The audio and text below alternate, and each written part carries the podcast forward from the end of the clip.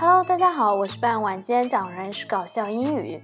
A father said to his son, "Tomorrow your mother is going to bake a pie."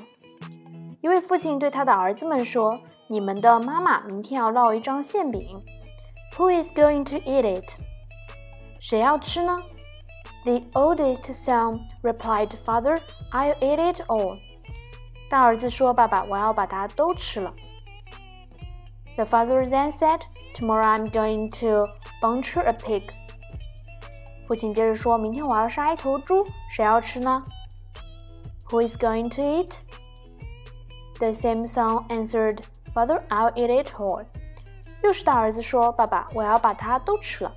The father added, "Tomorrow we are going to plow the field. Who is going to plow?" 父亲又说：“明天我们要耕地，谁想耕地呢？”The oldest son answered again, "It's always me, always me. Now it's someone else's turn to volunteer." 大儿子再次回答道：“总是我，总是我。这次还是让其他人来做吧。”啊，我们的大儿子还是很聪明的，有吃的的时候绝对少不了他。但是要干活了的时候呢，他就故意又让给别人，小心思很多哦。好了，在故事最后再把整篇文章念一下。A father said to his sons, "Tomorrow your mother is going to bake a pie. Who is going to eat it?" The oldest son replied, "Father, I will eat it all." The father then said, "Tomorrow I'm going to butcher a pig.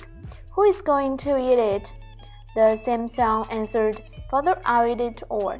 The father added, Tomorrow we are going to plow the field. Who is going to plow? The oldest son answered again, It's always me, always me. Now it's someone else's turn to volunteer. 好了，今天内容就到这里结束了，感谢大家的收听，我们下期再见。Thank you for listening. Bye bye.